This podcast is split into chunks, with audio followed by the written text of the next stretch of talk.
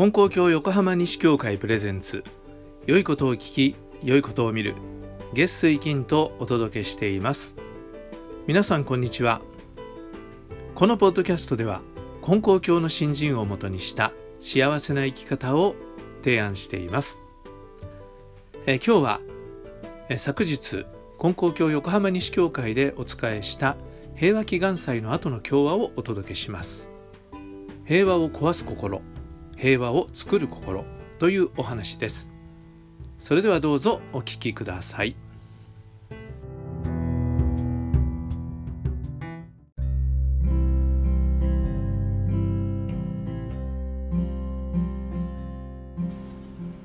はいそれでは今日は平和祈願祭ということで、えー、平和祈願祭のお話をさせていただきたいと思います。もう平和が大事だっていうことはもうね誰でも思うことですよね。で特に、えー、金光教で平和ということを、えー、大事な願いとしています、えー、親善廃止、えー、その最後のところに総事故身の上安全世界真の平和のご神願成就せしめたまえと願い祭る。というふうにね。いよいよあの親善廃止の一番最後のところ。まあ肝と言ってもいいと思うんですけど、えー、それは総事故身の上安全世界真の平和。でそれはご神願であるということですね。ご神願というのは神様の願い神様のいよいよの願いという、えー、そういうふうに私たちは、えー、神様の心を思わせていただきそれをみんなでね祈ってるわけです。でも当たり前のことですけれども全ての人間が神様の愛し子であるというふうにね神様はおっしゃってるんですよね。親神であるっておっしゃってる。天地の親神。だからこの天地の間に住む人全てが可愛い子供であるという誰一人例外はないんだと、ね、その子供同士が傷つけ合ったり殺し合ったりすることが、まあ、戦争なわけですけれどもそれは神様の深いお悲しみであるということなんですね。で戦争はいけません差別はいけませんっていうふうにねもちろん言います。で最近はこう差別発言をするとえそれが SNS とかメディアに載っているような、ね、方たちだとすぐにその立場によっては辞任するとか解任されるとかっていうようなことにスッとなっていきますでそれはもちろん大事なね対応だとは思うんですけれどもただじゃあ言わなきゃいいのかとかねあの言ったことだけが悪いのかとかやったことだけが悪いのかっていうとそこだけを問題にしていても物事の本質っていうのは見えてこないと思うんですよね。だ戦争は悪い当たり前のことですよね差別が悪い当たり前のことなんだけれどもその行為だけ見るのではなくてその根っこにある人間の心とか人間が生きる姿勢とかっていうところを問題にしていくことが大事だと思うんですよね。じゃあ平和を壊すというか戦争を生み出したり差別を生み出したりする心っていうのはどういう心かっていうとまず一つには欲っていうことがありますよね。自分がいい思いをしたい。ねみんなも一緒にいい思いをしたいっていうならいいんだけど自分だけがっていうような欲っていうのがまずあります。それと自分と別の考え方をする人たち別のものを求めている人たちをこう憎むという憎しみっていうことですよね、まあ、欲とつながっているものだとは思います。それと相手を理解しようとしないこと無理解っていうようなねもの。そういうものが実は根っこにあるというそこのところをこう問題にしていかないと表に出てきた時だけ問題だ問題だっていうんじゃなくてそういう心を持たないような自分になるということ。人が持たないでいいような社会にするっていうこと。そういうことをねとても、えー、大事にしていかなければ平和ということは実現は無理なんだろうなと思うんですね。でそれ最近思ったのがあのアフガニスタンの問題がもう大変ですよね。でタリバンというのは恐ろしいやつらだ恐ろしいやつらだっていうことがねしきりに言われていますけれども、まあ、もちろんそれは問題行動とかね問題のある考え方とかっていうのがあるわけだからそこはまた国際社会で問題にしていかなきゃいけないことだと思うんだけれどもあの問題を見てもどうしてこんなことになってしまったのかっていうのを見た時にやっぱり欲とか憎しみとか無理解っていう問題が根っこにあるんだと思うんですよね。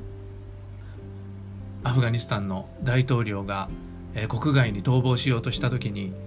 あの、財産をね現金を持って逃げようとしたんだけど現金多すぎてヘリコプターに乗せられないで捨てていったとかいう話があってどこまで本当なのかっていうのはちょっとわからないことですけどかなり政権が腐敗してたとか汚職がはびこってたとかっていうことはやっぱりあったようなんですよね。だ民主的なプロセスで選ばれていると言ってその人たちがちゃんとみんなのための仕事をねしているのかっていうと実はそこに欲にまみれた政治をやってるなんてことがあるわけですよね。だ欲っていうものが実は一方で、えー、タリバンの勢力をね温存させることに力を貸してしまっているってことが実はあったんじゃないかっていうようなことをちょっと感じるんですね。だから私たち民主的な世の中に生きているって言った時には本当気をつけなきゃいけないですよね。人を選ぶ権利が僕たちにはあるわけだから今日も横浜市長選挙だけども本当にねこの人に任せて大丈夫っていう人たちをちゃんと選んでいく平和っていうものを作れる人を選んでいくっていうのも私たちのね大事な務めだななんていうこともちょっと思うところです。それと憎しみっていうことがねあります。でやっぱりね武力で平和を作ろうということ自体がやっぱ難しいんだと思うんですよね。うん、あのテロリストがいつまでもいるって言うんだけどでもそれはテロリストが憎しみを抱えて生きてるから自分の命を捨ててまで相手を殺そうっていう思いになっていってしまうという。だからあのイラク戦争の時のあの武力での制圧をした時にそれを受けた人たちの憎しみがイスラム国とかねああいうテロリスト集団を力づけたっていういつまでもそれがなくならないっていうのはそういうことがある。だからこう武力で制圧する戦争をもって平和を作ろうっていうようなことには実はやはり無理があるんだというそれは憎しみを生み出すからっていうことがあるわけですよね。それと無理解っていうことを言いましたけれどもやっぱりイスラム世界とかイスラム伝統に対する理解が足りないまんまに西洋のね国が自由主義の国が民主主義の国が関わろうとしてることがやっぱり難しいものを生み出してるっていうことがね、えー、あるここでもそういうことが明らかになったのかなと思うんですよね。まあ、余計なことかもしれないけども日本がアメリカは日本の戦後支配がうまくいったっていうね占領政策がうまくいったっていうことがあってでまた他のところでもうまくいくだろうと思ってやってるんだけど、まあ、うまくいかないんですよね。でまあそいろんな理由があるんだと思うんだけど実は日本には日本のことはあの「聞くと刀」っていう本ご存知ですかね？ルース・ベネディクトという文化人類学者が日本という国を徹底的に研究したんですよね。でその研究成果をもとに日本の占領政策っていうのをアメリカはやっていた。だまず日本というものを理解した上でそこにうまくいくような政策をねしていこうとしたっていうことがあった。まあ、もちろんあの占領するとかコントロールするためにね相手を知るっていう動機がね問題はあるとしてもで今イスラム教世界に対して関わっていく時にそういう相手を知るという努力をしていないんじゃないかっていうことをねあの指摘する研究者の方たちもあるんですよね。確かにそうだろうなっていう気がする。相手に対する理解を深めないで関わっていくっていうことはやはり対立を生んだり憎しみを生んだりするっていうこと。これがねあのアフガンの問題を見てて、まあ、素人の目で見てのことだけどもやっぱ思うんですよね欲とか憎しみとか無理解っていうものがねあるなというようなことを思っていますで憎しみっていうことを言いましたけれどもちょっとね憎しみっていうことで最近ちょっと感動したというかなるほどなと思ったのはちょっとあったのでその話をさせてもらいたいと思うんですけれどもその戦争っていうのは殺し合いをするわけですよね。でそれぞれ自分たちは正しいことだと思って人を殺すっていうことがあるという。でそこにやっぱり殺し殺されるということで憎しみがその間に生まれてしまうでそれが憎しみで分断されているということが非常に悲しいことであり戦争というものをこう繰り返すことにねつながってるんだと思うんですね。でもこの憎しみっていうのはなかなかそう簡単に解けるものじゃないっていうことなんですねでこの間8月になるとあのテレビなんかでもいいことだと思いますけれども戦争の時のね、えー、ことをいろいろな形で伝えようとする番組を作ってあの放映してくれています。でその一つであの見たものなんですが綾瀬はるか戦争を聞くっていう綾瀬はるかっていう女優さんがいますよね。あの方広島出身の方でで TBS が毎年彼女がいろんな人の戦争体験を聞いたりそれにこう寄り添うような形での番組をね特集をするんですけど今年もそれがあってでその内容が非常に学ぶことが多いなと僕は思ったんですが実はそれ10年前に撮ってたものをもう一度編集し直すというか新しいものを加えてやったんですけどね、えー、一人の女性今年97歳って言ってたかな。その10年前だから87だったんでしょうかね。その女性。その女性はどういう方だったかっていうと結婚の約束をした人があの真珠湾攻撃に航空兵として参加してそれで戦死したという。今年は真珠湾攻撃が80周年なんですね。それで、えー、もう訓練を受ける人たちっていうのは何の訓練かわからないんだけれども訓練を受けて。それで、えー、行けと言われて行った先が、えー、ハワイの真珠湾パールハーバーだったわけですよね。でそこでえー、そこに停泊してたアメリカの軍艦を攻撃してで結果、えー、1,000人以上の乗組員がね亡くなったわけなんですがその時にこの女性の、えー、婚約者飛行機に乗ってたわけですがそのアメリカの船から反撃する高射砲で撃たれて墜落して亡くなったっていうことなんですね。それでその10年前の番組で、えー、その方にその綾瀬はるかさんがね一緒にハワイに行きませんかって言って誘ってでその、えー、おばあちゃんはそんな機会があるなんてねあのありがたいって言って一緒にパールハーバーに行くんですよねそしたら穏やかなその人がですねこうハワイの地を踏んでそうしたらこう表情がねすごくやっぱ険しくなるんですよね。それでねこういうことをおっしゃる。ここまで来てから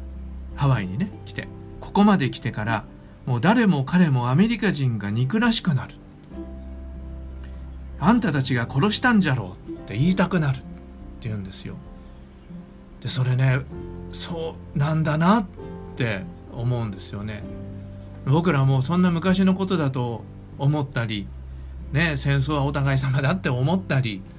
ね今アメリカと日本は仲良くしてるんだしとかねハワイは日本人が大好きなね観光地なんだしっていろんなことを思うんだけどでもそのおばあちゃんは行った時にその自分の大事な人が殺されたっていうことがでアメリカ人が一人一人がもう誰も彼も憎らしくなった。あんたたちが殺したんじゃないかって言いたくなるって。いう気持ちがこう湧いてきたんですね。で彼女がそのパールハーバーに行くっていうことで、えーまあ、どういうことでだか分かりませんけどもその元軍人だからパールハーバーのサバイバーのねアメリカの軍人さんたちが元軍人さんたちおじいちゃんたちですよねがやってきてこう面会をしたわけですよねそしたらそのおばあちゃんがね厳しい口調でねその元兵隊さんに言うんですよね。12月8日には何をしていましたか？まあ厳密に言うと向こうは12月7日なんですけどねじいさんがあるから12月8日には何をしていましたか？私の大事な人はアメリカの高射砲に撃たれて亡くなりましたって。その言うわけですよね。で、まあ、通訳さんが通訳するんだけども。そしたらそのうちの、まあ、3人映ってましたけども。そのアメリカの元兵隊さんが言いにくいことですが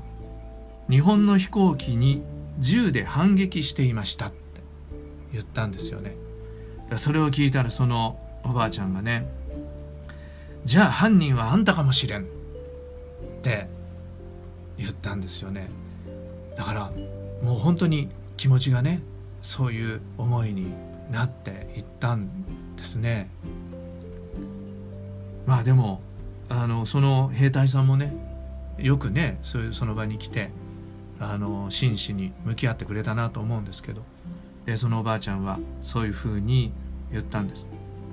でもねその後別の元兵隊さんがねそのおばあちゃんも車椅子で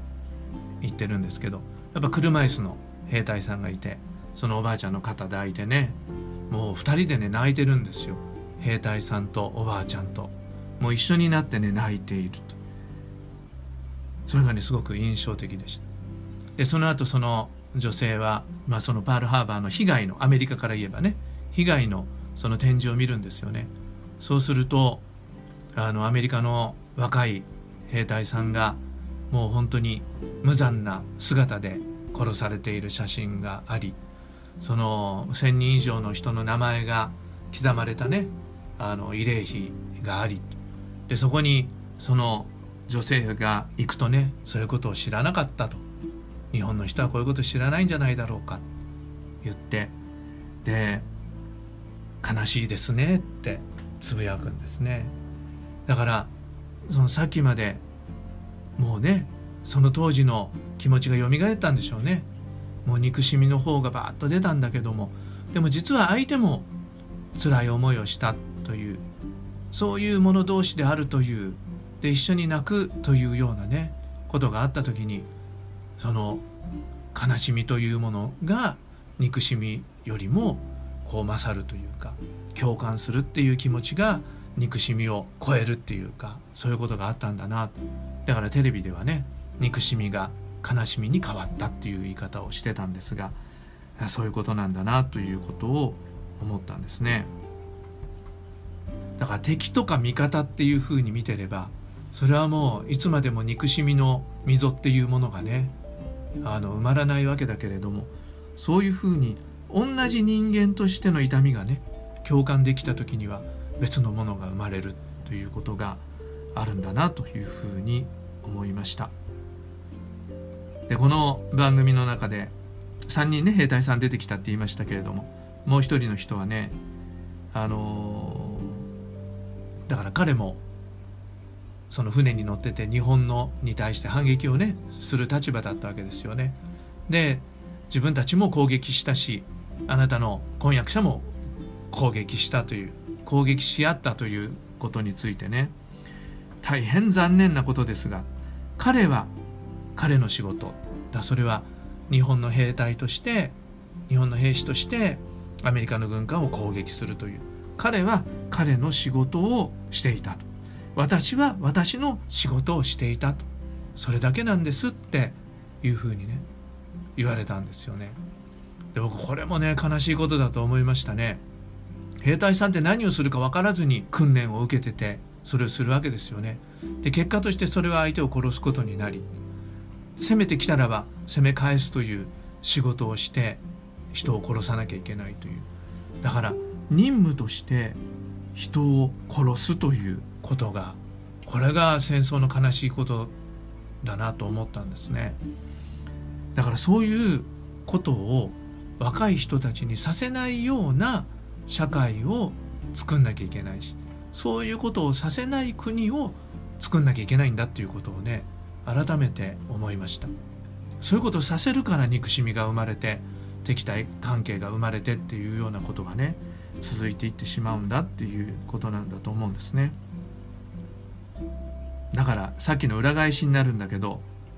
平和を壊すのが欲とか憎しみとか無理解って言ったけれどもあの平和を生み出すものっていうのは共感することとか相手を理解することとか他者理解って言いますかねそれと平和を求める強い祈りっていうものだと思うんですね。で祈りは必ず行動になっていくはずのものですから平和を願うっていうことを強く私たちは持っていかなきゃいけないと思うんですね。で教祖様のおっしゃったことっていうのは本当に違いを持った人のことを理解するように努力しなきゃいけないんだよっていうことを教祖様はね教えてくださってます。それと人が悲しい思いをしてたり辛い思いをしてた時にそれを我がこととして悲しむ思いやるそういう心を持たせてもらいなさい。それが神心なんだよっていうのが教祖様のね教えです。そして今日ね祝詞にも読ませていただきましたけれども天下太平諸国成就総事故身の上安全を上りを立ててそのことを毎日ご記念しなさいと神様に言われた教祖様は言われた通りにその祈りをねずっと強く持っておられたと思うんですね。だから平和を強く祈り求めていくっていうこと。それが教祖様が教えてくださっているご信心なんだと思うんです、え私たちこれがね平和を生み出す上でとっても大事なことなんだっていうことを忘れないように、え新人の中身として実践し自分の中でそういう心を育ててそしてまたそれを人に伝えるようなことでありたいというふうに思っています。はい、えー、今日は平和祈願祭ということで平和を壊すのも人の心。平和を作るのも人の心。そこから生まれてきたものが平和につながっていく戦争にもしかするとつながってしまうということをねしっかりわきまえていかなきゃいけないということをお話ししました。はい。ありがとうございました。